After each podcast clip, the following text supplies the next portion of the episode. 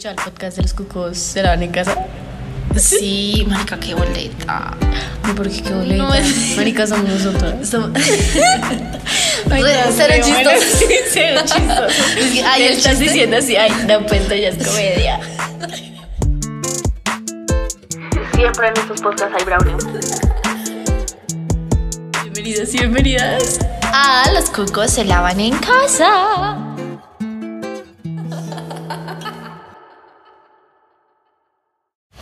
Eh, muy buenos días, noches, tardes. Eh, bienvenidos a este podcast. Bienvenidos y bienvenidas a este podcast de Los Cucos se lavan en casa. El día de hoy no me encuentro con Natalia porque por cuestiones de distancia, ustedes saben, ajá. Pero tenemos dos invitados muy especiales eh, que, que son personas que, que, que aprecio mucho y pues digamos que me llevan como 10 años de diferencia, pero X. Entonces, bueno, está Nata, la tocaya de Natalia, y Nico. Entonces, Nata, una virtud, un defecto, comida favorita. Bueno, entonces, hola a todas y ¿Cuántos años todos. tienes? Em, bueno, entonces una virtud. Em, yo creo que, em, que, que ser como muy a- amiguera, como muy abierta a la gente. Un defecto, impaciencia y comida favorita. mm, yo creo que el sushi. Y nada, la ¿Cuántos profesión, años? la profesión no importa. Tengo 24 años, ya estoy en la vida laboral, muchas experiencias, buen momento de la vida y ya. Chill. Plena. Pleno. Nico, una Um, virtud, un defecto, comida favorita y cuántos años te da la Una vida. virtud, ¿verdad? Um, bueno, yo creo que una virtud mía es que soy muy, muy creativo. Em, sí, siento que es algo como que marca mil decisiones en mi vida y que, y que me hace como un poquito singular. Em, un defecto, yo creo que son como dos cosas que van de la mano. Uno es que soy como muy... em, eh, no sé, como también muy impaciente, pero como que esa impaciencia inmediatamente me lleva a querer tener todo bajo control. Em, una comida favorita, la pasta, como en cualquiera de sus presentaciones es, es deli. Y ya tengo 24 años. Em, también voy a omitir mi profesión y, y nada, pues también siento que estoy como en un momento de mi vida deli porque cada vez me estoy independizando más y descubriendo como más como vértices de mi vida. Súper Nico. Bueno, aquí escucharon eh, Nico y Nata. Entonces, bueno, el tema hoy es básicamente como la adolescencia, ¿no? Y digamos que es un poco curioso este tema porque ustedes ya pasaron por ahí hace muchísimo tiempo y yo estoy en ella. Entonces, como ahorita estamos hablando, ustedes decían un montón de cosas que yo decía, Marica, me está pasando. Entonces, pues nada, como. ¿Qué, ¿Qué opinan de la adolescencia? ¿Qué creen de la adolescencia? No sé. Bueno, yo, yo siento que la adolescencia es una etapa muy chévere de la vida. Ahora que la miro en retrospectiva, porque en su momento pues uno está muy confundido y muy angustiado, entonces uno no alcanza a disfrutar ese momento de la vida, pero la adolescencia le sirve a uno para crecer como persona, como entender qué te gusta, qué no te gusta, qué estás dispuesto a ceder, qué definitivamente es un no en tu vida. Y creo que eso es muy valioso de la adolescencia. Pero también pues está la otra vía y es que uno está muy confundido. Uno en la adolescencia está confundido en qué le gusta, uno no entiende porque tiene tantas emociones en un solo día, en un solo día uno puede tener como mucha alegría, mucha tristeza, mucha confusión, mucho estrés e irse a dormir y al otro día vivir un día lleno de emociones que cuando uno es más adulto pues no le pasa, o sea, uno ya en esta edad pues simplemente tiene un día normal y pues hay días más alegres que otros, pero pues como que ese boom de emociones no pasa. En cambio, cuando uno está en la adolescencia, pues le pasa mucho. O sea, uno cualquier cosa que le dicen le afecta mucho y se siente muy triste, pero luego alguien te dice algo que te rectifica y que te hace sentir bien y luego te sientes muy feliz y luego el profesor te regañó, entonces te sientes triste otra vez y luego llegaste a tu casa y viste a tu familia y te sentiste feliz otra vez y así es un día normal de un adolescente. Y creo que muchas veces mm, los adultos no entendemos o como que no se visibiliza que, que es una etapa difícil y que hay muchas cosas que uno no entiende y que hay muchos sentimientos que están pasando que uno no sabe por qué le pasan y hay como, como muchas cosas de la personalidad que se están formando que uno no entiende y que creo que un poco sí debería haber como más paciencia para los adolescentes y como más comprensión. Mm, bueno, para mí la adolescencia es como un periodo de... Sí, como de un construir y un destruir, y a veces como un construir sobre lo construido, como simultáneo y que se sobrepone como todo el tiempo. y tiene que ver con, pues, precisamente que es como un momento de transición, como que dejas de ser este niño como protegido bajo como unas circunstancias específicas con unas eh, expectativas como específicas y empiezas un poco como a forjar tu carácter y un poco a pensar también como qué es lo que tú mismo esperas de ti, o sea, como a crear como tu identidad, tu singularidad. Em, y muchas veces yo siento que, claro, eso puede ser como una farsa y puede ser como un, arma de doble filo porque no necesariamente es como que... Em, como que tu identidad si se esté construyendo de una forma genuina o no, porque en todo caso estás tomando un montón de referentes para construirla. Em, pero siento que, que, es un momento como determinante y es un momento como lleno de emociones y lleno como de sensaciones nuevas porque también estás como descubriendo no solo tu identidad como en un sentido físico y como psíquico, sino también como, como tu cuerpo, tu, tu fisicalidad, como tu, tu forma de proyectarte frente al mundo, en cómo te comportas, cómo te mueves, eh, cómo te vistes eh, y como todo lo que eso dice de ti, como qué selecciones haces en tu vida, qué escogencias, qué gustos. Y muchas veces también si esos gustos de nuevo son genuinos o no, o se obedecen como a una tendencia, una moda. Em, entonces siento que sí, es un momento como definitivo en como eh, la identidad de, de una persona. Ok, pues yo les quería comentar con mi amiga, pues muchas veces hemos hablado de la palabra adolescencia y es como que, no sé, nos sentimos ofendidas, es como, ¿por qué nos dicen adolescentes? Y es más como por el concepto social que se tiene el adolescente, que es que rebelde, que hace lo que se le la gana, que fuma, toma, bebe, sexo, solo piensa en sexo.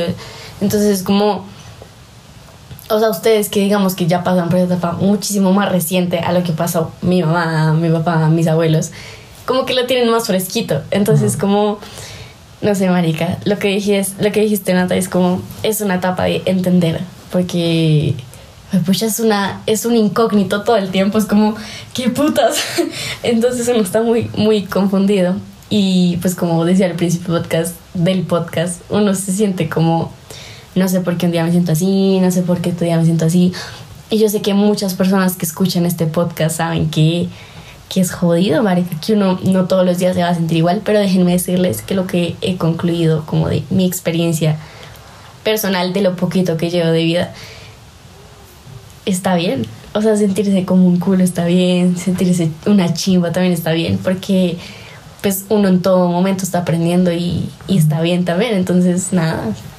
Sí, sí, es una, es una etapa en la que uno tiene sus emociones muy fuertes, o sea, Muy todo, latentes. exacto, o sea, es como, y, y por ejemplo, no sé si, creo que todos han visto la película de, mm, de Inside Out, la de los... Ah, sí, tal cual. intensamente.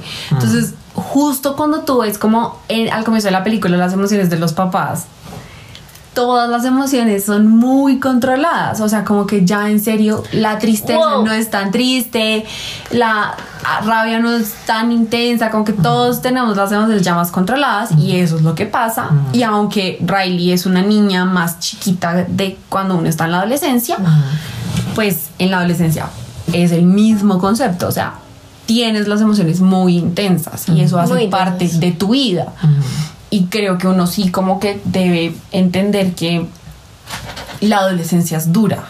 O sea, como que Y no hay que tomársela tan a la ligera. Exacto, y que no hay como que decir como, pero es que tu única obligación es estudiar, porque es que tu única obligación no es estudiar, o sea, tu cosas. única obligación no es estudiar porque estás creando, o sea, estás como Te- formando, te estás exacto, creando. estás formando un temperamento.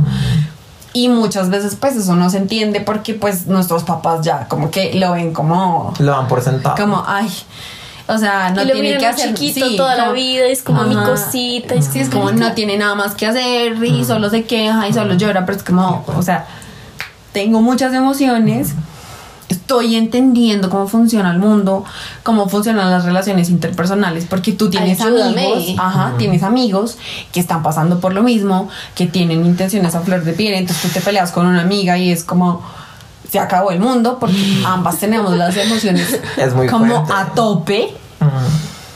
Y, y entonces como que sola, aparte que solamente estás compartiendo con gente que todo el mundo tiene las emociones a Mm, tope, sí, o sea, no es como que seas la única persona viviendo el mismo proceso, Exacto, o sea, no es como que todos seamos controlados y sea como, ah, pues ya, dejémosla descontrolarse, sino que todo el mundo está Es un descontrolado. circo, es un circo total. Exacto. Y, y yo siento que también tiene que ver con un asunto como, pues obvio sé que es reñoño, pero como es de la misma lingüística. O sea, eh, adolescencia alude a la idea de que es un periodo de dolor. O sea, ¿sabes? Es como un periodo en el que en serio uno pasa por el dolor psicológico como de, fue puta, no tengo ni idea quién soy, quién soy. O sea, de literalmente a mí me pasaba que yo me paraba frente al espejo, yo me miraba y yo decía, ¿quién puta soy? O sea, sí, se supone que yo tengo tal nombre, se supone que tengo tal edad, se supone que yo voy a tal colegio, se supone que mis gustos son estos, que mis amigos son estos, que me he visto de esta forma, que mis gustos en el colegio son sobre estas materias y no sobre otras. Pero realmente eso dice algo sobre mí. O sea, realmente eso me define como persona. ¿O qué me define como persona? Y, y, digamos, pues ya pasas como ese dolor psicológico también como un dolor más físico que también te hace sentirte una mierda. Como a mí me, hace- me hacía sentirme como un poco anormal sentir que las partes de mi cuerpo estaban creciendo y sentir como ese dolor para mí era algo pues que era muy loco porque yo decía como o sea, ya entiendo por qué la idea de adolescencia alude al dolor, es porque realmente hay un dolor infligido como por el periodo evolutivo en el que estás. Eh, y de nuevo, pues la cosa como psicológica de estar descubriéndote y, y estar descubriendo también como, como lo que el mundo espera de ti. Y yo sí sentía como unas presiones, unas presiones como ahí, como latentes todo el tiempo, como de usted debería hacer esto, usted debería como escoger tales o cuales cosas para que su futuro sea de tal o cual forma. Y, y también tú empiezas como lo que decía antes, como a forjar tu identidad tomando unos referentes y esos referentes no necesariamente tienen que ser como Madonna, o sea, no tiene que ser una persona súper externa a ti, sino refer- referentes más cercanos como de tus primos mayores, de tus papás, de tus profesores, yo qué sé, de tus hermanos. Em, y como que empiezas a proyectarte en ese sentido, ¿no? Como yo quisiera ser como él, yo quisiera ser como ella, yo quisiera tomar tales características de tal persona para como incorporarlas a mi personalidad, como a este personaje nuevo que estoy construyendo. Em, y yo siento que me pasa mucho eso. Y, y, y, pues lo otro que también quería decir es como que la adolescencia finalmente la vida es muy distinta. Y yo siento que eso también al final termina definiendo muchas cosas de tu carácter. Hay gente que vive una adolescencia más depresiva, hay gente que vive una adolescencia más rebelde, hay gente que vive una em, adolescencia, yo que sé, más activista, en un sentido como de promover ciertos intereses en detrimento de otros. Em, no sé, yo, yo siento que definitivamente, y así suena súper cliché, es un periodo de autodescubrimiento, porque realmente yo Es- siento que no palabra. está como tan enajenado en la infancia que uno no es persona. O sea, uno es existencia en tanto está ahí, en tanto respira, en tanto existe con un nombre y bla, bla, bla. Pero realmente uno no tiene tanta singularidad como empieza a tener y a forjar cuando está en la adolescencia. Y por eso es que yo siento que es tan duro. Porque descubrir que uno puede ocupar un lugar en el mundo es difícil. Porque ocupar un lugar en el mundo no es solamente tener un derecho, sino también un deber. Y a empezar a asumir deberes, que es algo que tú no tienes cuando eres un niño, es complicado. Es, es bien difícil. Es esa combinación en la adolescencia de tantas cosas. Mucho. Porque, por ejemplo, lo que yo veo es como esas personas que están en tu día a día que no son adolescentes están ahí para ti, pero no, sabes, como que de verdad tratan de estar ahí, pero es como no están de la manera que un adolescente lo necesita. Lo necesita. Y es inevitable. Entonces, como, ¿por qué recurres a tus amigos? ¿Por qué piensas solo en ellos? ¿Por qué no nos escuchas a nosotros? Es como, marica, estoy escuchando de todo lado, que no sé qué putas escuchar, ni siquiera me estoy escuchando a mí. Entonces es como una confusión muy brava, pero que, no sé, a veces uno se siente súper pleno, otros días uno se siente súper destruido, entonces es, No, es un es- camino, es un camino sí. muy bravo. Y, camino y yo creo que la gran reflexión es como todos pasamos por eso. O sea, en serio. Unos los olvidan más rápido. Exacto. O sea, yo creo que cuando uno se va volviendo más grande, ya uno es como, como, ay, qué mensos. Como los niños, porque no entienden, porque no saben lo que les espera en la Yo vida. también pasé por ahí. Exacto, pero creo que muy, o sea, como que muy pocas veces uno se toma el tiempo como de reflexionar, como de la adolescencia es muy complicada, Mm. todos pasamos por eso, todos tenemos como, o sea, digamos, ahorita a mí me pasa que yo pienso hacia atrás y yo, y de hecho con mis amigas, es como, todo era muy dramático en el colegio, ¿no? Y luego como que volvemos a hacer la reflexión como de, obvio, todo era muy dramático porque estábamos en un momento de la vida en el que todo tenía que ser dramático y está bien porque estamos experimentando con la traición literal, Mm. como la queramos dimensionar, como es que me hablo mal de mí. La No. traición, eh, el amor, el dolor, la decepción. Y un dolor que no es físico. Sí, sino no, un dolor, como me siento mal me siento conmigo. mal. Eh, la decepción, la frustración, o sea, son tantas emociones que obviamente pues está bien que todo sea dramático porque es que realmente todo, como que tú crees que todo tiene mucho impacto en tu vida. Y, y por ejemplo, el amor es muy complicado. O sea, tú nunca has sentido, o sea, tú pasas de una etapa en la que todos somos como niños y niñas, pero todos somos como iguales. Súper como que desexualizados. desexualizados y pasas a un momento de tu vida en el que, ay, como que este niño o esa niña me parece como lindo, ¿será que me gusta? ¿Será que le quiero dar un beso?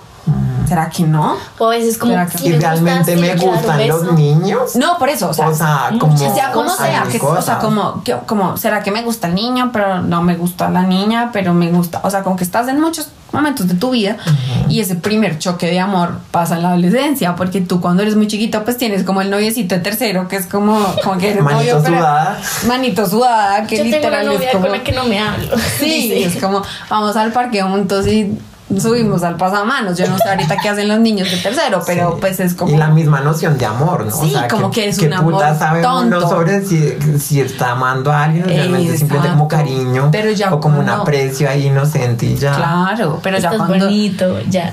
Sí, pero ya cuando eres más grande eres como, o sea, de hecho con mis amigas en este momento de la vida es como, marica, usted fue novia de no sé quién en tercero y es como, como o sea, como de chiste, Sí.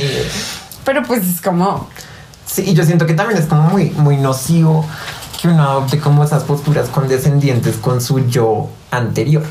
Como, ay, qué bobito porque pensaba esto, o Sí. porque hacía esto, o porque me la pasaba con tal gente.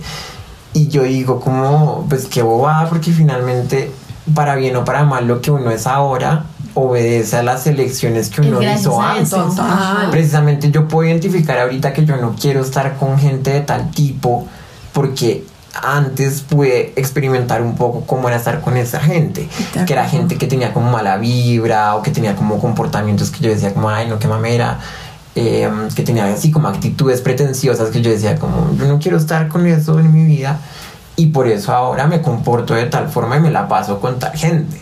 Entonces, como que todo, todo en ese proceso va a ser parte de lo que tú eres ahora, de las decisiones que tomas en todo, en todo, en todo, en todo, y de las decisiones que dejas de tomar y de lo de que, de las cosas que dejas como de elegir, o sea, de las preferencias como que tú fijas en tu mente y como el camino que te empiezas a trazar. Entonces, negar partes de eso es negar partes de lo que uno fue. de acuerdo. Y, y me parece más interesante pensar cómo desde la afectividad con uno mismo y como desde la comprensión con uno mismo, como Con lo de, que uno fue. yo tomé De tales acuerdo, decisiones totalmente porque de alguna forma pude o no ser preso de las circunstancias, pero en todo caso fue lo que hice. y no lo puedo cambiar. De acuerdo. Mm, pero, mira que de hecho, muy en línea con lo que tú dices, yo hace un par de años como que me daba mucho látigo como por decisiones que había tomado en algún momento de mi vida. Eso nos pasa mucho.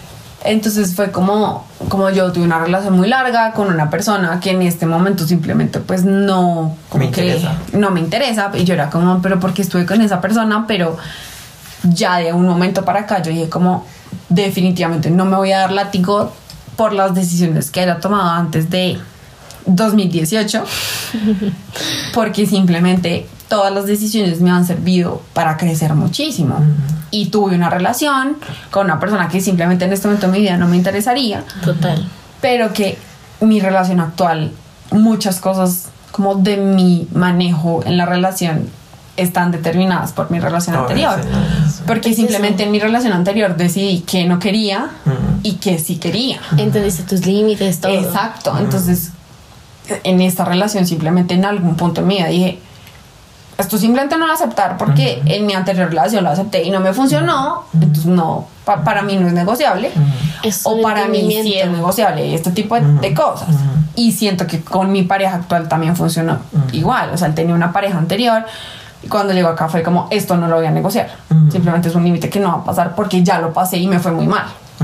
Sí, no Entonces, dispuesto creo a- como que en algún Es momento dije, self, you know. sí, Pero yo siento que también es una cosa como no, no, no solo pensarlo como desde esa polaridad, como de un antes y un después, poniendo el antes como esa cosa que ya no quiero y que Ah, desecho, sí, y el ahora como una cosa perfecta, sino un poco pensando también. Aunque así se siente, ¿no? Sí, sí, uno siempre está como con esa noción súper progresiva de la vida de que el antes siempre fue una mierda y el ahora y el futuro es como un proyecto mejor, aunque uno no tenga ni puta idea de qué va a pasar. Pero, pero es como, como también aprender un poco como de la vida, o sea, como de qué me dejó esa persona también de positivo, o sea, como Claro. esa persona también ocupó un lugar en mi vida en ese momento y me dio eh, motivación y me dio cariño y me ayudó a autodescubrirme y fue como mi primera vez en muchas cosas y con esa persona compartí, con esa persona viví experiencias que no he vivido con alguien y que nunca las voy a volver a vivir Total. porque fue la primera vez, o ¿sabes? sea, tu Entonces, primer amor no lo olvidas. eso, tú, lo o sea, eso te marca un sí, huevo. total, Entonces, em, sí, yo, yo siento que es como súper, súper lindo y súper positivo como mentalmente pensar como e- en las enseñanzas que te deja cada cosa y no como un pajazo mental como de ay de todo se puede aprender porque también hay cosas de las que tú no aprendes ni mierda y simplemente dices como fue un asco y ya Pero no darte palo pero por no darte eso. palo por eso, porque es, Sí. es un proceso humano, es un proceso... Eso- eso y tampoco satanizar a la otra persona, porque también es comprender que esa otra persona también está viviendo su propio proceso, está viviendo sus propias No mierdas. echar culpas. Y, y exacto, como, como alejarse de nuevo esta polaridad del bueno y el malo, yo soy el bueno y él es el malo, no, pues hay que, hay que pensar un poco como eh, en esta, estas zonas como grises en las que uno también tiene culpas, en las que, ¿sabes? Como un, un poco pensar como en, en cómo finalmente lo que uno es ahorita también no depende solo de uno, sino de personas que ocuparon un lugar en la vida de uno en un momento Total. y que le dejaron a uno como, como, como unas coordenadas mentales fijadas, que era lo que hablaba Nata, como que estoy dispuesto a hacer ahorita o que no, dependiendo de las cosas que yo experimenté antes con respecto a otros. Entonces, No, y definitivamente uno en la adolescencia no se puede echar palo por ninguna decisión que tome. O sea, No, no, es que uno se echa palo, es por todo, hasta por lo que desayunó. Uno es como. uno súper voluble, o sea, uno tiene ni puta idea, o sea, uno está uno como en, un- en una montaña rusa de emociones, Es- de esa es- es la pensamientos. palabra, una Pero con rusa. decirte que con mis amigas a, esto se llama la reflexión como de, oiga, marico, ¿usted se acuerda del novio que tuvo en décimo del colegio? Y, y a muchos como que la reacción era como, ni me acuerdes, ni me acuerdes porque qué oso. Pero ya de un tiempo para acá como que nuestra reflexión ha sido como, o sea, las decisiones que tú tomas en tu adolescencia no te deberían pesar tanto en la vida porque pues estás aquí porque simplemente pues en algún momento las tomaste y yo como que a veces estoy como que confío en la Natalia del pasado y es como pues si lo hice fue porque pues en su momento creí que era lo correcto. No estaba tan Pero- mal. Sí, o sea, como que yo confío tanto en mí y en mi yo de hace unos años que soy como, pues si lo hice fue porque consideré que estaba bien. Y pues tampoco puedo darme palo como a quien era No, yo hace mucho tiempo. Es que uno se da mucho palo, o sea, sin joder, uno es como, pero ¿por qué hice esto? ¿Pero por qué le dije esto? No, lo puedo haber ofendido. No, pero es que también tengo que pensar en mí. Sí. Es como, Pero por ejemplo, sí. con lo que hablaban ahorita de que, o sea, uno tiene, por ejemplo, yo hace poquito vi como, no sé cómo se llama eso, como un cómic. Marica, uno tiene que aprender a amar su yo del pasado, su yo que le da tanta vergüenza del pasado. Total. Es como muy lindo aprender de eso. Era como, pa- aparecía la niña chiquitica, como, ah, sí, dame dulces, yo no sé qué, bla. Y luego aparecía la niña así, toda emo, como, uy, qué boleto esa niña que pedía dulces. Y después aparecía la adolescente diciendo, no, qué boleto esa niña emo. Y después la más adolescente diciendo, como, no, esa niña se quería rebobita. Sí, o sea, es como, o sea, la conclusión del cómic era como, es verdaderamente importante uno amarse y aprender de uno en todas sus etapas. Porque algo, todas. Sí, algo es que yo siento que todos como eh, esos yos que habitan tu ser no Yos. dejan de habitarlo del todo. Nunca, o sea, hay nunca. mil rasgos de personalidad que yo siento que yo tengo desde que era niño y que siguen ahorita. Y hay rasgos de personalidad que yo siento que yo creé durante la adolescencia que siguen ahorita. Y que yo no estoy dispuesto a renunciar a ellos porque yo digo es que me hacen ser quien soy. Total. Y me hacen ser quien tiene las metas que tiene y me hacen sentir que Total. tengo los deseos que tengo. Entonces, como, o sea, como volviendo a lo que yo decía al principio, es definitivamente un proceso en el que tú estás como reconstruyendo, pero también estás como desechando, pero también estás retomando cosas. Sí. O sea, es como, es como un, un proceso en el que en serio se, se yuxtaponen mil vainas. Y, y hay que entender que además eso no es algo propio como solamente de la adolescencia. O sea, yo siento que la vida misma es eso. Es estar desechando, retomando, eh, creando nuevos hábitos. ¿Sabes? Es como eh, es- ese periodo como eh, infinito de cambios eh, hasta el, pues el día en el que te mueras. que finalmente es como lo único que va a poner fin a cualquier proceso que haya en tu vida. Em, porque obviamente yo ahorita estoy redescubriendo mil cosas y estoy desechando otras. Em, y estoy reafirmándome en otras cosas que de nuevo no estoy dispuesto a renunciar en mi personalidad. Es que es justo lo que yo les decía, como que yo en este momento de mi vida dije, no me voy a culpar por ningún hecho que haya hecho antes del 2018, sino ya como que pasó, pero siento que a medida que vaya creciendo va a ser como, uy, no, no me voy a culpar por hechos que hice antes del 2020, del 2022, y así como que voy a ir como poniendo más la vara. Ok. Porque pues simplemente cuando sea más grande va a ser como, no, pero porque a mis Pero es- 25 o sea, hice está bien. eso? Exacto. o sea, Está bien. como que poco a poco, pues, o sea, de hecho, eso le decía hace poco a una de mis mejores amigos, decía, porque ella me decía como, no, qué oso, no sé qué, de un novio que ha tenido y yo. No te despalo por las decisiones que tomaste antes del 2018. Cuando vayamos creciendo, nos vamos poniendo una vara más cercana. Es como esa frase Pero- de que eh, nos vamos a estar riendo de esto en unos años. sí. Seguro. O sea, Literal. ah, sí, de hecho, ya, Y no- también ya nos porque- estábamos riendo un poquito. Porque la gente teniendo 60 años, 70 años, 80 ya casi muriéndose se separa del esposo. O sea, ¿sabes? Es como, marica, tomaste una decisión en un momento de tu vida que no fue la adolescencia muchas veces, sino la juventud. Y en todo caso, a tus 80 años, antes de morir, te estás arrepintiendo de eso. O sea, De uno nunca en la vida se deja de arrepentir de mil cosas. Total. Hay gente que se pensiona y dice como que, hijo de puta, hice con mi vida estudiando una mierda que no me gustaba. O sea, ¿sabes? Hay como, hay, mil momentos en la vida en los que uno no tiene claro como cuál va a ser el punto en el que te vas a poner a pensar sobre lo que fue tu pasado, pero en cualquier caso siempre hay cosas de tu pasado que están influyendo como tu presente y que van a determinar tu futuro.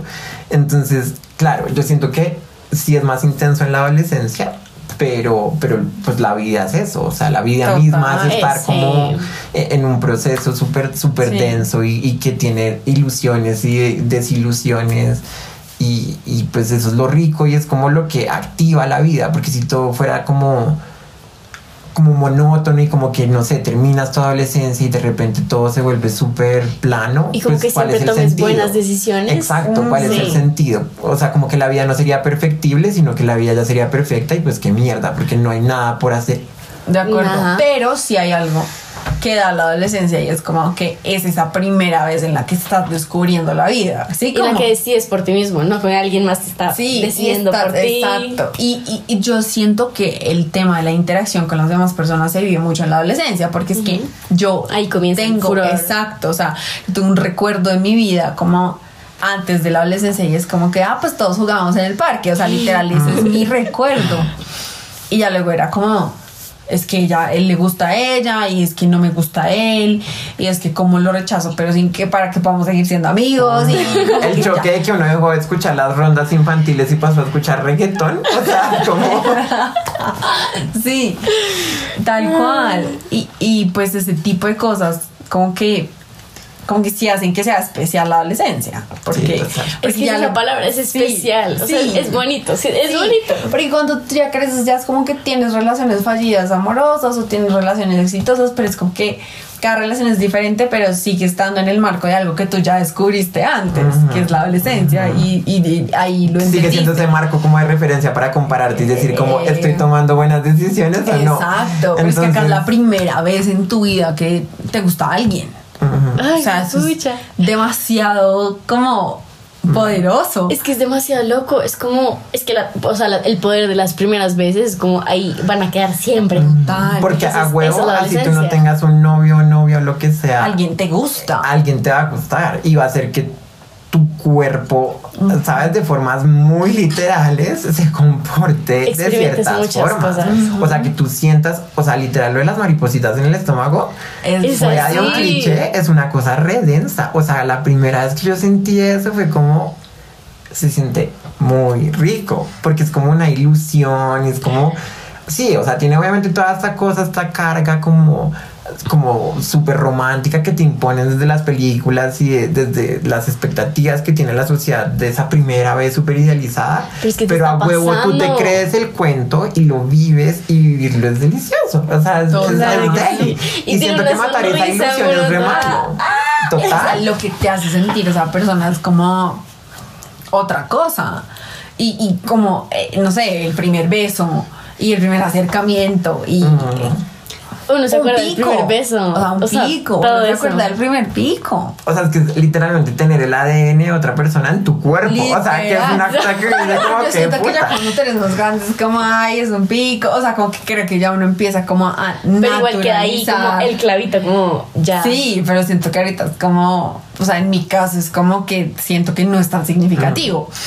Pero en ese momento era como... Claro. como Y la primera vez con pico, todo, La, la primera vez de todo. Como la rumba, la primera rumba que uno tiene en la adolescencia y que uno se siente súper cool y como, uy, no, es en la noche y estoy solo, pero además estoy con mis amigos y vamos a bailar y la música que vamos a escuchar tiene contenido pecaminoso y vamos a bailar de manera sexual y, y vamos a hacerlo como en grupo y sabes, como toda esta cosa, esa película que nos arma como Sí. este mundo oscuro que de repente es como la primera rumba y después uno piensa y es como un gin day con el salón ahí con bolsas plásticas negras en las Yo no sé si tú ventanas. eres de eso, o sea, pero uno No, antes me estoy dando como miniteca.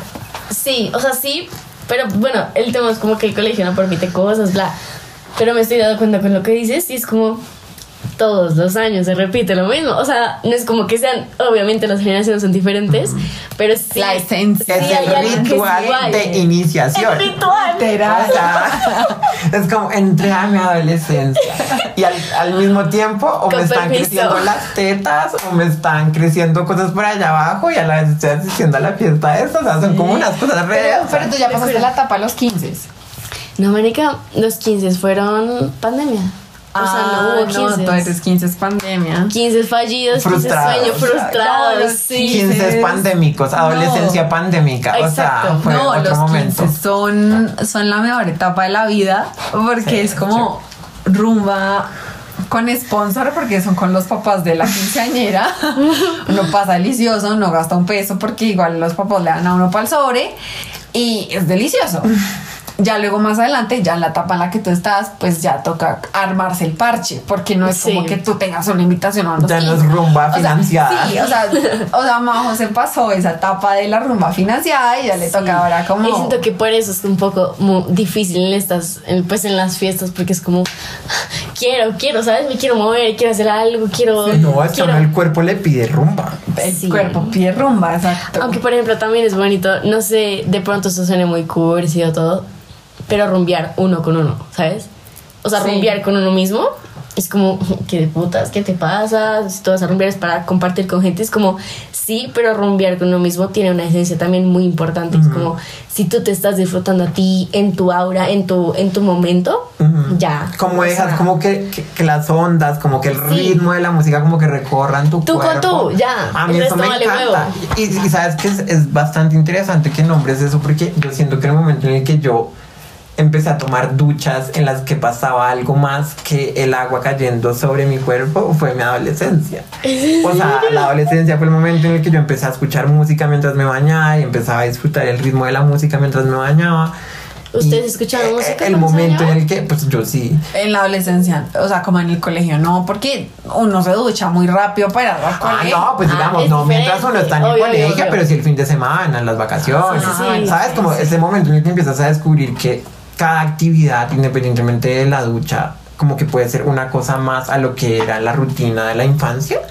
Es súper rico porque es precisamente como tú le das tu propio matiz a cada cosa en tu cotidianidad. Marica. Es como yo ya no tomo Es las duchas porque me pongo el shampoo y dejo que el agua me lo quite y ya salí y me pongo la toalla encima y bla bla bla o ya no como comienda y como lo que sea sino yo que sé puedo ver una serie o por televisión o puedo tomar la decisión de ir a mi cuarto porque yo soy grande y puedo decidir Sí. sabes o sea como este tipo de cosas como de, de, de nuevo cómo estás construyendo tu identidad y cómo estás tomando decisiones. Es bonito. y lo rico también es que tus papás como que te dejen eso, como que Oh, te, te es otro permitan, o sea, como que te den un margen de maniobra lo suficientemente amplio para que tu proceso de autodescubrimiento, que era lo que estábamos hablando antes, sea lo suficientemente disfrutable o no. Y eh, obviamente hay papás que son súper represivos y súper mamones. Sobreprotectores. Eso le pasa a muchos amigos míos.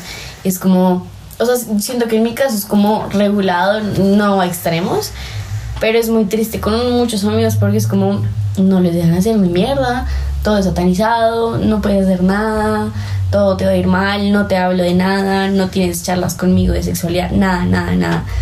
Entonces como, marica, uno los ve ahí como, ¿sabes? Como quedados de cierta forma, porque es como, no tienen ese apoyo del papá Papá. que es tan indispensable al fin y al cabo. Y mira que luego en algún momento de la vida de esas personas, o en mi experiencia de esas personas, les dan un poquito de libertad y se descontrola Exacto. mucho la libertad. Porque, Exacto. porque es como que nunca supiste como ese tire y afloje que le dan a uno los papás, sino que te, nunca te aflojaron y te aflojan un poquito. Y, es terrible y, Y se sea, terminan reproduciendo como esos patrones de crianza súper tóxicos que son como el tape-tape y como de ocultar y como de fingir que el sexo no existe y El que las drogas no existen y que el alcohol no existe. Y es como no, o sea, tú tienes que criar a tus hijos de alguna forma haciéndolos conscientes de que todo eso existe, que bueno, puede ser o no malo, lo que sea, pero al final como que depende de ti que tú quieras hacer esas cosas o no. Y que esas Sí. cosas tienen unas consecuencias y que esas consecuencias pueden ser buenas o malas para tu vida, pero el cuento es que existen y que no porque tú trates de tapar el sol con un dedo como que van a dejar de existir. O sea, eso va a estar ahí al orden del día.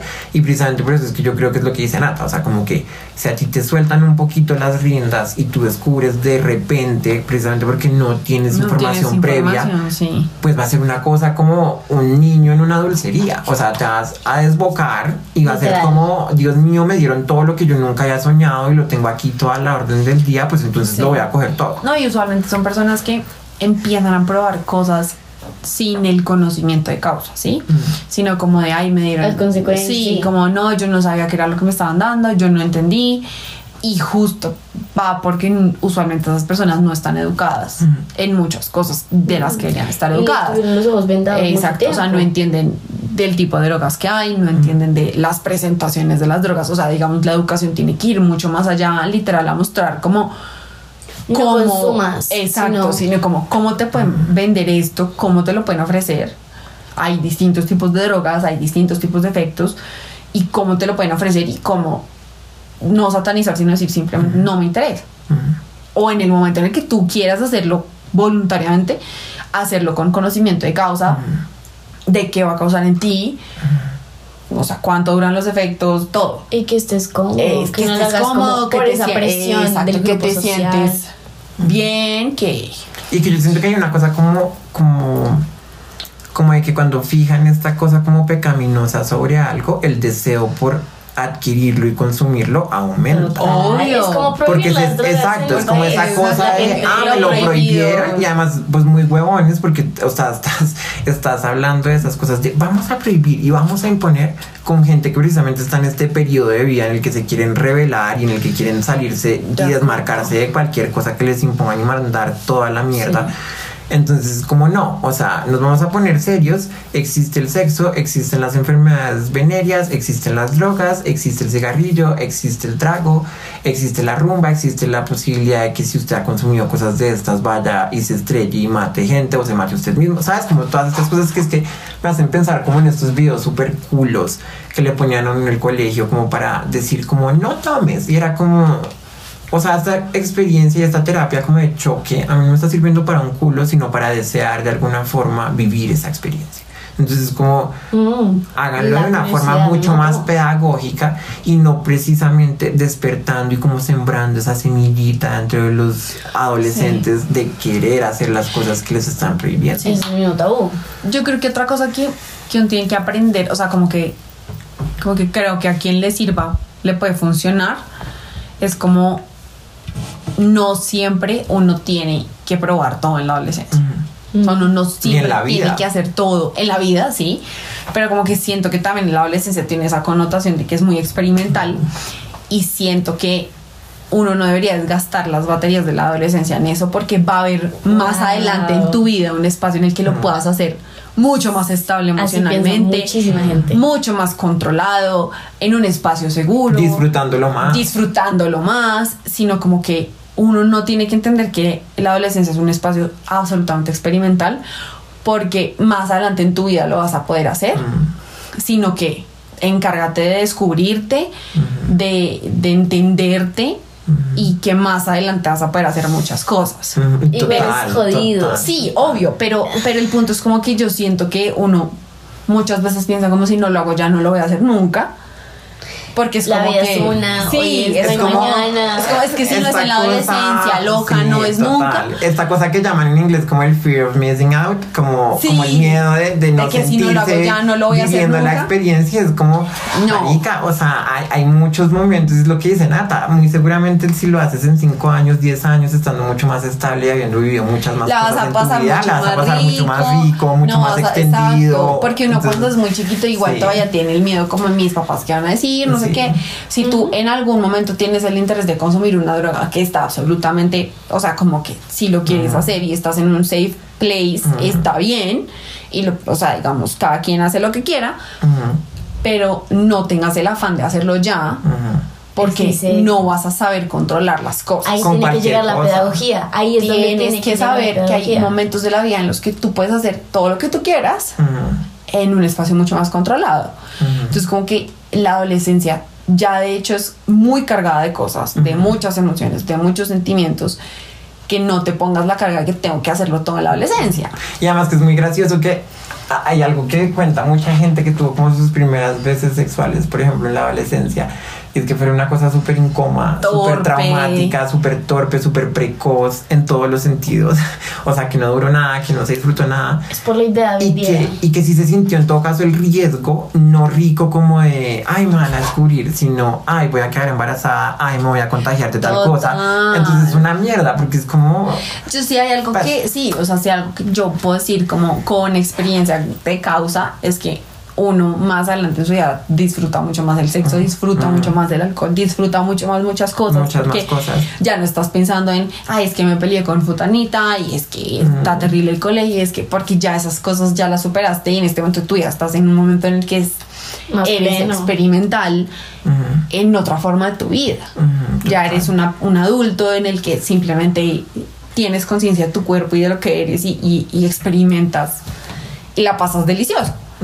Sí, Porque pues uno cree que es como que la adolescencia es todo y ya luego uno se vuelve un viejo. Y además porque Y también... no, y más adelante uno se vuelve delicioso, pasa delicioso. Y estando más grande tienes más Sí. herramientas para poder crear precisamente ese ambiente que te permita vivir esas experiencias de una forma más mucho sana, todo. sana y más intensa y más Sí, em, como vívida y que sí como, como mucho más rico. Es que ese es el problema.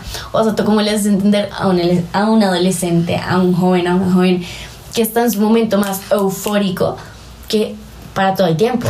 Pero es que tú crees que ese es el momento más eufórico de tu vida y no lo es. Por eso, es como le haces entender eso. Sí, Eso es lo sí. jodido. Sí, pero mira que por ejemplo yo siento que fue algo que a mí nunca me dieron en la vida. Como de, te estás en tu momento de euforia, pero vas a, sea, llegar a tiempos mejores, sino que Por siempre eso. fue como anular, anular la adolescencia. Exacto. Y yo creo que la política no es anular la adolescencia, sino es como, yo sé por lo que estás pasando, Acompañarla. sí, como vive el proceso, que todos pasamos por ahí, pero deja la fase experimental y más adelante pasas más rico. Lo, de, lo que decían, lo que hablábamos ahorita, quemar etapas, es muy importante. Exacto, Pero es es que- no tiene que siempre hacer todo. De hecho, a mí me pasó como que yo decía, pucha, o sea, que es que en la universidad no disfruté tanto como debía haber disfrutado la universidad, que es como una etapa más loca, no sé qué.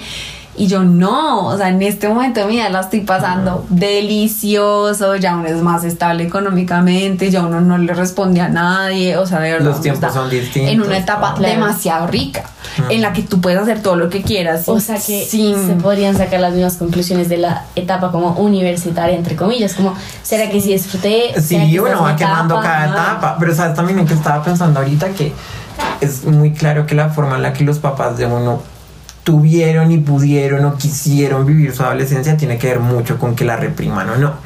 Y cómo ellos Total. proyectan ese, ese como deseo y esa frustración sobre uno, sobre cómo uno debería vivir o no su adolescencia. Y es que pues claramente en una sociedad conservadora el llamado a reprimir la adolescencia y como todas las pulsiones que atraviesan la adolescencia está ahí a la orden del día porque es no, no sientas deseo sexual porque eso es pecaminoso. No, no desees consumir drogas porque ay no, qué mal.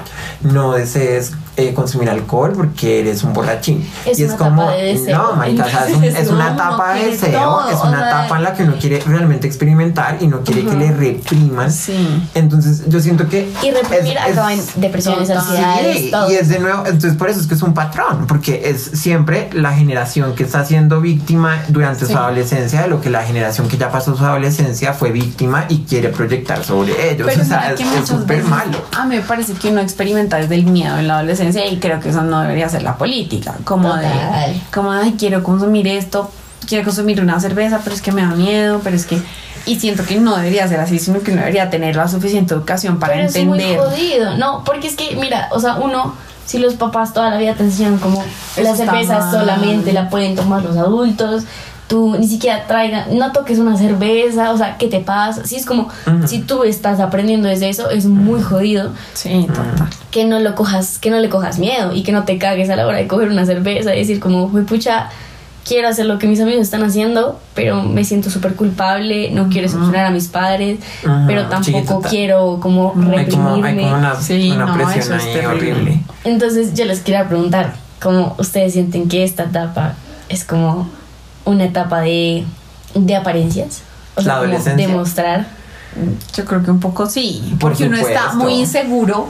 Entonces como que uno quiere mostrar como su mejor versión, pero cero que es la mejor versión porque estás en una versión como beta 1.0 Sí, súper editada. y, y pues estás aprendiendo, pero pues sí es de muchas Y apariencias. quizás o sea, como ahí, ahí sería muy interesante también pensar como, listo, yo estoy mostrando unas cosas, pero también qué estoy ocultando. Oh, claro, y en función de qué oculto y a quién le oculto. Porque también es una cosa ¿Dónde de negociaciones. ¿Dónde quiere Uno no le oculta la- las mismas cosas a todo el mundo. Uno Sí. con una gente muestra una cara y con Ajá, otros muestra otra. O sea, no es una como apariencia unidimensional, sino que uno precisamente como que descubre esa habilidad que tienen los adultos de ser súper camaleónicos y de adaptarse según el contexto en el que están.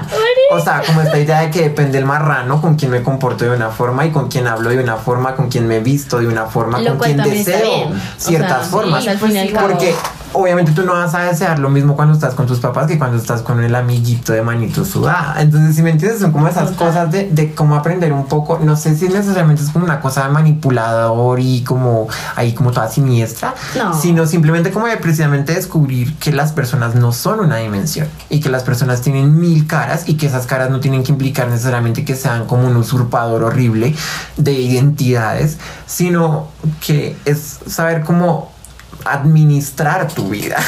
O sea, como, como saber que, que, Sí. que precisamente si tú te comportas de una forma que no es adecuada con ciertas personas, eso va a tener consecuencias.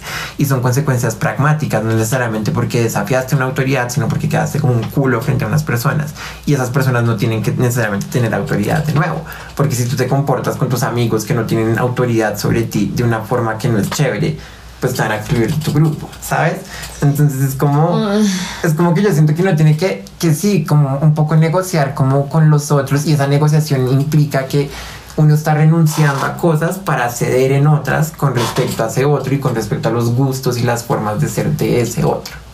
Es que, o sea, es imposible esperar uno ser igual con todos. O sea, obviamente no es como Sí. ser un hipócrita y ser diferente con todos, pero es como tú no vas a ser igual con tu jefa que con tu parche de amigas. Exacto, Por nada del mundo. ¿no? y Entonces- aparte que uno tiene que aprender también que no todo el mundo es igual de amigo, ¿sabes? Como que uno tiene niveles de Exacto, amigos. exacto. Hay gente con la que tú te comportas distinto a, con, a cómo te comportas como con tus amigos, como de toda la vida. Es, sí, hay niveles de confianza y pues está bien, pues como tu perfil, o sea, uno adapta un perfil para cada situación. Y pues... Empezando por cómo se viste. Uno no se va a vestir para una primera comunión, como se va a vestir para ir de noche de juerga. O sea, y, y siento que, que eso es súper chévere. O sea, yo, yo siento que eso fue, por ejemplo, el precisamente primera comunión. uno de, uno de mis. Sí, es una mierda. Además, ahorita ya nadie hace primera comunión, gracias. Todo a el Dios. mundo hace primera comunión. Depende del colegio. Cero. Bueno, Y de los papás. ¿Tú hiciste primera comunión? Claro, Sí. eso era. Me hacía el favorito de hacer primera comunión. así. Ah, bueno, y Pero además no la celebramos, o sí. Sí, claro que ¿Qué sí. hicimos? Fuimos, ustedes vinieron a mi casa, vino mi tío Juan, estábamos Sí, todos en mi fue todo el casa. mundo. Yo estaba en primer semestre en la universidad. ¡Wow, manica! No me acuerdo. ¡Ah! Que tú le habías pedido una blusa. Yo me acuerdo mucho de tu blusa. Que le habías pedido a mi abuela Esperanza una blusa que era como así, en, de encaje azul. Y tenía aquí como un alerón que era como color piel beige. Y jugamos Guitar Hero, Ya me acordé. Oye, sí, y jugamos como universidad. la cosita esa de danzas con el Wii. ¿Sabes qué? Sí, Ah. Lo que sí no hice fue la, la, la confirmación. No, yo tampoco, sí, porque lo la farsa de la religión se había acabado. Sí, ya me retiré. El confesionario ese que no se montaba de ay, sí, yo pecador y mis culpas y mis No. pasiones era como. Ay, yo me retiré de las bye. canchas. Pero, yo también, bye pero- religión, ¿Tú sí bye te confirmaste? de esas. No, oh, bueno, mentira. La verdad, no sé. Creo que no. Pero bueno, o sea, ah, bueno, X, con todo este Bueno. tema de. Siempre pasa esto en los podcasts, uno se desvía re duro. Pero bueno, con todo esto del tema de.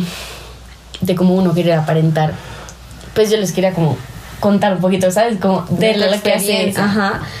Y es como. Con el tiempo siento que me he vuelto una persona como que me gusta como soy. Entonces, siento que no trata mucho de cómo me vean los demás, como, como si les gusta o no, mi, mi yo como soy. Pero sí me pasa algo que es muy grave, siento yo, y es que busco agradarle a todo el mundo. Y eso no está bien, porque marica, uno nunca le va a agradar a todo el mundo. No. Eso es muy jodido. Entonces siento que nosotros, pues mis amigos, todos, marchamos con esta, con esta vaina de querer agradarle a tal persona, cambiar mis gustos por gustarle a tal persona.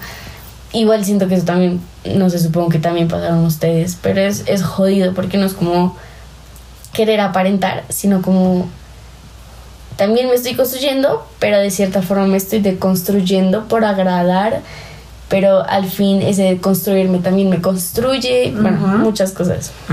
No, y es de nuevo algo que no es exclusivo de la adolescencia. Sí, de acuerdo. O sea, uno sigue. Yo creo que lo que cambia un poco es que uno se hace consciente y ahí sí, como de que uno adopta actitudes como súper manipuladoras. de, de que yo me estoy adaptando en función de que sé que esa adaptación va a tener tales consecuencias que van a ser beneficiosas para mí y solo lo hago a condición de eso, de que va a ser beneficioso para mí, no es de gratis. Entonces, yo creo que, que, que sí, eso sí sigue estando ahí presente un poco, es menos intenso, obvio, uno creo que sí es menos maleable. Em, pero, pero en definitiva uno siempre está cediendo, uno siempre está queriendo encajar con ciertas personas Sí, que, creo que que eso uno es exclusivo de la adolescencia, sí. Total. Sí, no. Creo que sí, lo que tú dices, uno se vuelve más consciente que. estoy manipulando. Sí, pero, pero, pero creo que, creo que pues, como que siempre pasa. It's part of life. Ajá. Total, sí, total, es un proceso de la vida total.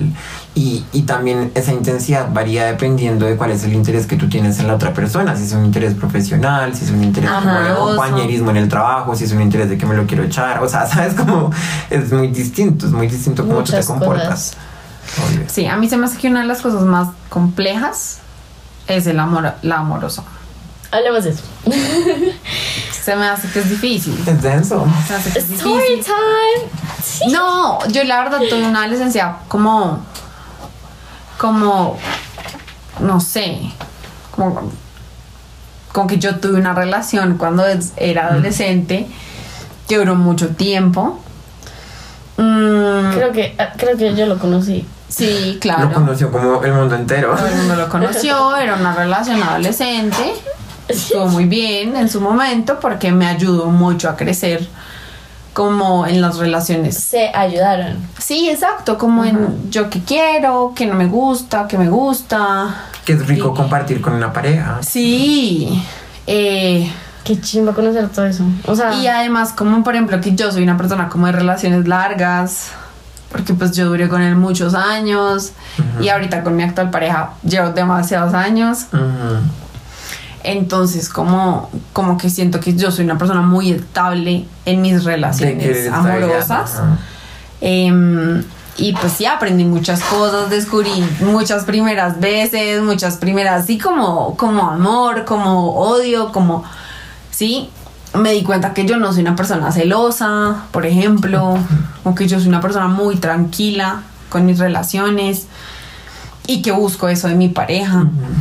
Entonces, como que para mí fue como una experiencia, Está muy chévere. o sea, como me, me marcó mucho para bien. para, para bien y, Y pues para- para mal, como porque pues también como que al final... Sí, queda una escosora y. Sí, al final uno como- queda hastiado como de esa primera relación, como ¿Verdad? pereza. Y también está la otra cara, que soy yo, de no tener, no tener una adolescencia con relaciones amorosas, ¿no? Que es lo que estábamos hablando antes, como de como eso puede servir o no para construir tu identidad de una forma distinta, que es como reforzar esta individualidad y como adaptarte un poco más a ti mismo. Pero como eso también ya después, en un futuro cercano, si es que tienes una pareja después en tu juventud temprana, se vuelve un problema por precisamente estar acostumbrado a estar contigo mismo y no tener que ceder y no tener que compartir y no tener que adaptarte a otro y no tener que aguantar cosas que no estarías dispuesto a adaptar porque ay yo no soy así ya Em, entonces siento que digamos no es como una cosa de, de necesidad así como ay no si no tuviste una relación en la adolescencia entonces no vas a poder tener una Ah, no, sí, como una no. pareja Sí, después no. y, y tuviste Nada una adolescencia traumática y de mierda no es, es comprender que cada quien es un proceso Total. pero el cuento es hacerse consciente de qué consecuencias y qué ventajas tiene pues la forma en la que viviste tu Sí, proceso. Y, y siento que sí hay una consecuencia negativa en no haber tenido una pareja en la adolescencia y es precisamente no acostumbrarte desde más temprano a, a esa experiencia de ceder y de compartir. Sí, ni siquiera tiene que implicar como ser tener una relación como estable, sino como experimentar lo que es como, ¿sabes? Como... Decir tengo novio, o, novia, o no, me gusta alguien. O me Eh, gusta alguien. nos damos besitos detrás del bus. O sea, ¿sabes? Como esas O sea, cosas. Creo que, no sé, de pronto yo estoy en una etapa en la que estoy como en la mitad de lo que ustedes pasaron. O sea, no he tenido ni una relación estable, pero tampoco es como que he estado, ¿sabes? Como he tenido cuentos y todo eso. Entonces, no sé, por ejemplo, hay, hay unos términos hoy en día en la adolescencia, no sé si en, en la de ustedes también se manejó, es lo de bandida y bandido.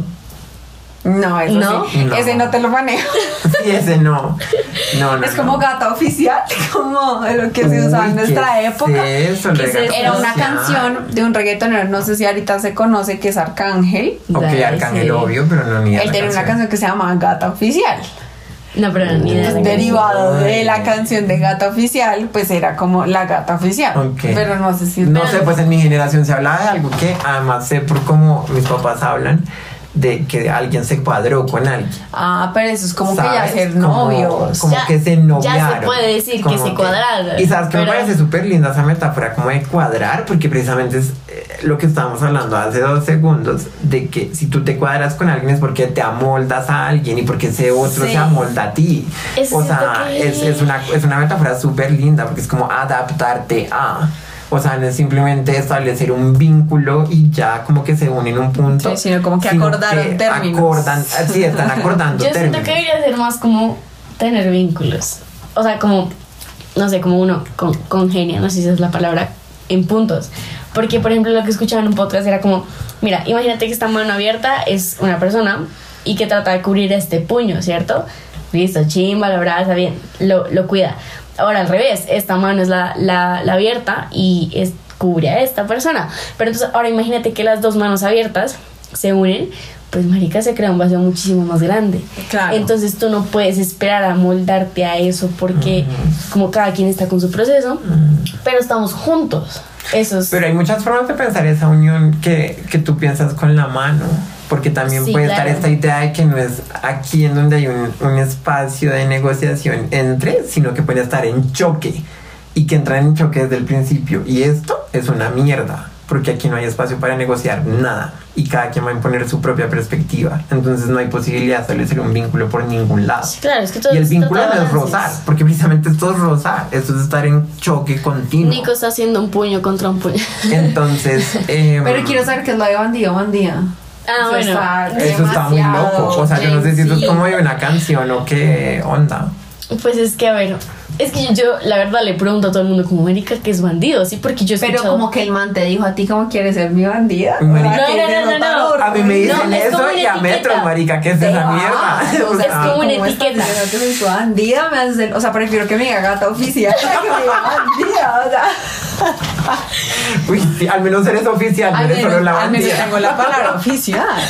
Marica, ok, se siente raro contar esto porque es como, me lo han dicho, me han dicho que soy bandida. Pero bandida es como que uno, como que uno tiene más de un man. Ah, Sí, o sea, como que tal vez bandida como hasta donde yo lo entendía, cuando yo era decía, como la como- moza de alguien. Como No, una no, no, no, no, no, no. A mí en algún momento en mi vida yo, yo decía, no, pues yo era bandida porque pues tenía como tres noviecitos, ¿sabes? Como, como Más tres arrocitos así. en bajo. Exacto, es eso. Ah, es, eso, es ya. como, Ok. es como, así me lo explicaron y siento que esta es la mejor explicación para bandido o bandida. Yo no sé, habrá un podcast donde hablemos de esta definición, pero es como pararle bolas a todos sin decir al, sin definir algo. comprometerte Ah, con nada. Ajá, Pero eso es como calienta huevos. Sí, No, es eso, pero tú también lo disfrutas. attached. No, porque, porque, porque en bandido uno materializa con tres. Pero, Uy, pero en entonces calienta bandido ya es bandido, pero es que tomar no, carta- no. cartas sobre el asunto. Pero no o sea, necesariamente como- materializar es cular con tres. Este hice un piquito con uno, un piquito con el otro. Es disfrutar la vida, es Sí, vivir es la como, vida pero es loca. que- En el break de la mañana te diste un pico. Luego en el almuerzo pasaste con otro. Y cuando te vas a la ruta. vas a la ruta. No, marica, no es eso. Es como. Te- Es que hoy en día, por ejemplo, es hablar con la gente, así como por chat, sí, se, se mandan mensajes súper, ah, entonces yo no sé qué, pero así no es con uno, sino con 10. Entonces, como que eso está muy normalizado, tanto como en manes como en viejas. Entonces, los manes de viejas, es como, todas son bandidas, nosotros somos unos angelitos, yo no sé qué. Entonces, como que es una etiqueta que también otra vez nos ponen las viejas. Pero bandida es como. Y bandido es como el que le para bolas a todos, no confirma nada, pero igual se disfruta Ah, esa, ya. esa barajeada. Sí, sí, sí, ya. Entiendo, entiendo. Pero rico, o sea, me parece que no está mal, ¿sabes? O sea, como- Por eso. Pues, pero o sea, te tienen un estig- Yo un tengo muy paila. 24 años y estoy jugando a ese juego. O sea, ¿sabes? Como que es algo que uno nunca abandona porque es, es, es finalmente negociar. No, es la O que sea, llama, como- no, la que nos llama la rosita no en sé. bajo. El ganado. Exacto, es como que, y, y que el ganado no se te junte, además, porque si se te junta, güey, puta, Cuando no se colisión. junta el ganado es complejo. Es complejo. Y, y que suceda eso en una fiesta y que te digan, uy, se le juntó el ganado. Claro, pero cuando a puta. ti se te junta el ganado es cuando ya pones en evidencia la gata oficial. Porque con el que tú estás en la noche, en la que se Sacaste te la junta el bajo la manga. Oye, Pum. si se te junta el ganado, tienes que escoger. El que escogiste es el gato oficial. O sea, Es el que les ganó a todos. o si no le pusiste velas a nadie, pues nadie es tan importante, nadie es oficial. Nadie es tan La- importante la- y no sigue importa. siendo la. Es que siento que también eso es triste, por ejemplo, como nadie nos lo mueve, nadie, ¿saben? Como... Pero no pasa nada, porque igual tampoco es como que. Sí, uno- claro que no, pero entonces como lo que hablamos, todo, todo uno lo quiere tan vivo, tan, tan eufórico, que es como, parce, no siento ni mierda con nadie. No, entonces, va a llegar. Pero mira que es muy rico que, que hayas dicho esto como de mover. Porque yo siento que trasciende como esa cosa súper primigenia de lo sexual y como me atrae ya. Y, o sea, es que no solo es que me atraiga físicamente, sexualmente, o sea, como que me despierte las feromonas, sino que me haga sentir, que me mueva. Y yo siento que eso es fundamental porque es, es también como descubrir esta como cara de, como de las relaciones, que es como súper empática y súper sentimental y no por eso como súper sensiblera y barata, sino de descubrir que si uno va a establecer un vínculo con alguien y que si uno va en serio es porque hay un sentimiento que trasciende lo sexual.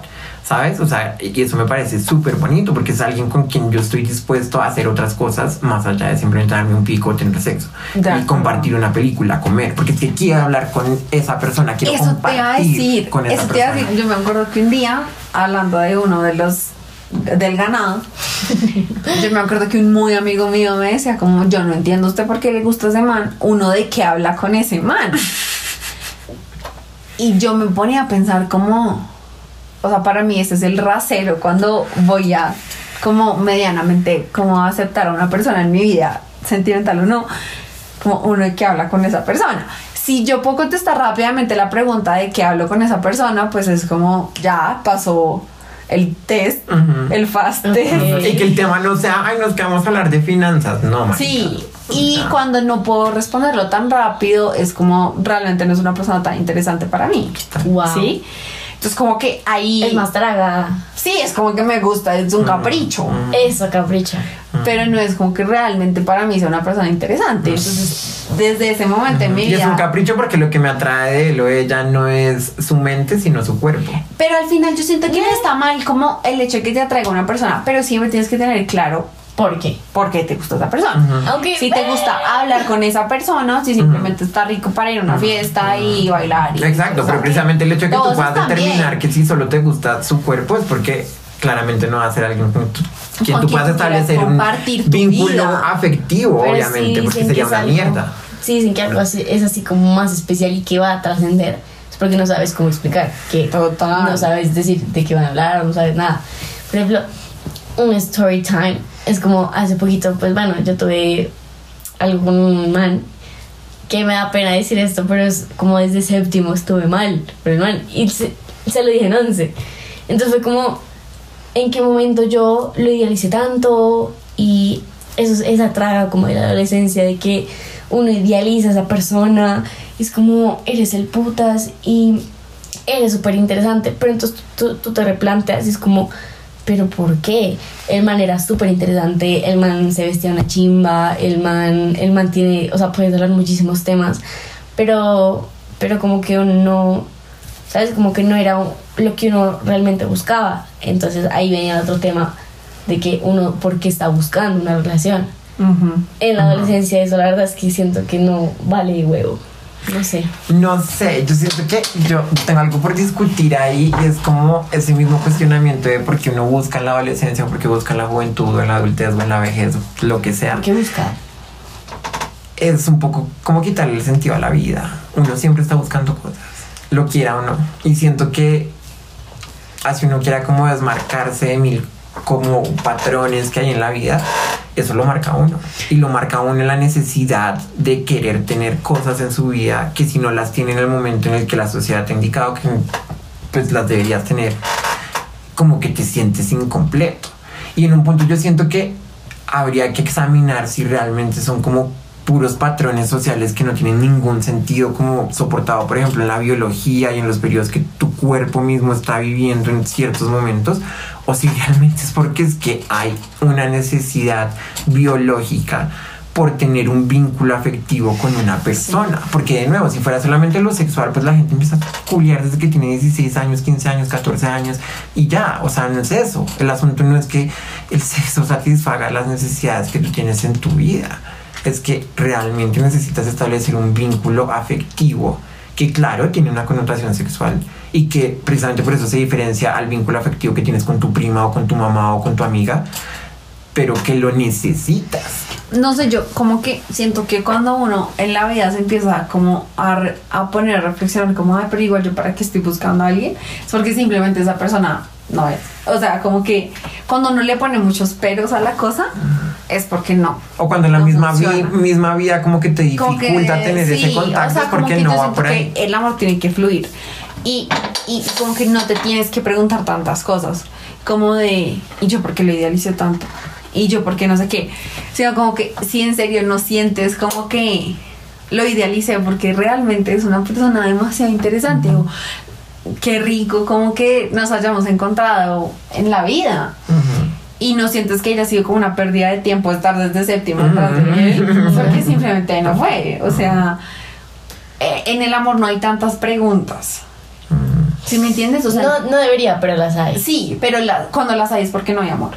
Y si hay ¿Sí? tantas y tan O fundamentales. sea, es no debería haber tantas. O sea, Marica. o sea, no sé, como con mi novio actual, yo nunca me hice la pregunta como de, de qué habla con Mateo. ¿Sí? O sea, eso nunca para mí fue una pregunta. Para mí nunca fue una pregunta de, ay, ¿por qué estoy buscando a alguien? ¿Sí ¿Me entiendes? O sea, eso no es una pregunta. Y eso es lo que permite que ustedes también fluyan en la cotidianidad. o sea, es que como precisamente no es como la búsqueda de lo excepcional en la Sí. relación, sino de maricas. Sí, o es sea, yo nunca- ser conscientes de que va a haber monotonía y que De hay que vivir con eso. O sea, yo nunca me he puesto a pensar como, ¿por qué me gusta? Sino que es como que me gusta y lo amo y me gusta estar con él y, ¿sabes? Y está Como- bien que de cierta forma no lo sepa uno explicar, Exacto, ¿cierto? porque Ah, es que ok. no, no es, Ah, ya el amor no es de tanta racionalidad. Pucha, es como Sí, esa combinación. Eh, o sea, el amor no es racional, el amor es como... No es racional, nunca No, interviene nunca. racional. Y el amor, cero que es idealización, el amor es ser consciente precisamente de que la otra persona es súper compleja y va a desilusionarte Sí. con mil cosas y se van a pelear. Y, ¿sabes? Es como precisamente humanizar a esa persona. Porque es que yo siento que hay una cosa súper nociva en la forma en la que uno concibe el amor. Y es como que todo tiene que ser súper ideal. Y las mariposas que yo sentía al principio las tengo que sentir 24-7. Y si no las siento es porque de repente la llamita del amor se apagó. Y es como, marica, qué putas. O sea, eso no es así. El amor es precisamente aceptar que va a haber monotonía, que voy a tener que comer mierda con esa persona, que las relaciones no son perfectas. Y te digo eso aun cuando no he tenido una relación en mi vida porque lo veo en otros y porque veo que el hecho de que otros sigan juntos ha implicado tener que aceptar cosas muy incómodas del otro que te hieren, que te hacen daño, que te crean traumas. Y precisamente el amor es eso, es sobreponerse a eso y estar dispuesto a seguir adelante. Sí, de acuerdo. O sea, sí, yo siento general. que... Sí, yo siento que cuando uno se hace muchas preguntas, no es. O como cuando uno justifica mucho. Como, ay, pero igual es buena persona. Sí. Ay, pero igual es lindo conmigo. Ahí es como red flag. O sea, es como. Es como cuando. Yo me acuerdo que cuando mis amigas estaban saliendo como con alguien medio como que uno sabía que no iba a cuajar. Era como, ay, pero igual es súper querido. y cuando yo ya les decía, como me estás dando demasiadas explicaciones cuando realmente no deberías dármelas porque si tú realmente quieres a una persona es como, bueno que lo quiero y ya o sea no no hay tanta racionalidad. Si tú a mí me dices porque tú quieres a tu novio es como pues o sea no, no sé si tengo una lista a la mano de por qué lo quiero sabes es como Porque algo que diría que muy algo muy... Sí. como- Exacto, eso es lo que quiero decir, como yo, yo lo quiero porque me permite ser yo. sí exacto Porque no tengo que fingir. O sea, yo siento que ese momento en el que uno se vuelve como súper humano y como que uno es consciente hasta de estas cosas como súper escatológicas. ¿sabes? O sea, como de precisamente yo que sé, que, que, pues que el humano es como, ¿sabes? Como asquerosito y tiene cosas que uno dice como, ay, no, fuchi, pero es como que fuchi no, y que mierdas. O sea, es algo que hace parte de su vida, de tu vida, de, ¿sabes? Y tienes que aceptarlo y vivir con eso y amar eso. O sea, como acogerlo en tu vida. Y yo siento que eso con todo, o sea, con, todo. Si uno no acoge las cosas, si uno no se compromete, si uno no tiene una relación afectiva con la- las cosas que uno hace, con las personas con las que uno convive, uno no está viviendo de una forma correcta. Sí. Ok, creo que hasta aquí llega el podcast de la adolescencia. Ya llevamos una, una hora y 13 minutos. Hablando mierda. Yo creo que vale como la pena como de dos, o sea, como dos etapas, como parte uno y parte dos, porque parte uno fue full adolescencia y la otra fue como El te- amor, temas bandidas. Pero siempre volviendo sobre la adolescencia, ¿no? Porque sí, sobre que como como lo un que uno experimenta en la adolescencia. Total. Además que, no sé, me parece súper bacano que ustedes estén hablando, ¿saben? Desde una etapa que ya, ya es, hace parte del pasado, pero que define mucho de cómo ustedes son hoy en día. Total. Entonces, gracias por hacer parte de este podcast. Ojalá... Gracias por tu invitación. Sí, chévere, chévere hablar. A mí Excelente ejercicio. No sé si quieren, ahorita grabamos otro. No sé si quieran, de, del amor. Pídanos, pídanos temas y nos reunimos más. Entonces, no sé si quieran dejar sus IGs. Nico, por favor, danos tu Instagram account. Si quieren, Eh, obviamente, no están obligados. Recuerden, No, pues no, no va a haber nada de contenido, van a encontrar un perfil vacío, entonces no. Yo voy a dar el mío solo porque lo tengo privado y quiero ver como que si alguien escucha el podcast me siga, tenga curiosidad. Pero eso sí, que conste nos tienen que promocionar con sus amigues. Ah, Sí, bueno, está bien. Al menos Mateo va a escuchar este podcast. Porque al menos va a estar obligado a hacerlo. Yo voy a encontrar a alguien para obligarlo y que lo escuche. está bien. Ah, Amor, cuando llegues a este punto en el podcast, me escribes. Alguna de mis amiguitas, si lo va a escuchar ahí, me Nos tendrán. escribes. Sí, que sigan, que sigan nuestra página de Instagram, que sigan el podcast en Spotify. Porque pues apenas estamos creciendo y nada, nos gusta muchísimo esto con mi amiga Natalia. Sí.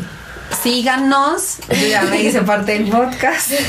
Recomendaciones, vamos a mejorar el tema del sonido y nos vemos en la próxima. Listo. Chaito. ¿Vas a dejar tu IG al fin? Ay, sí. bueno, chao.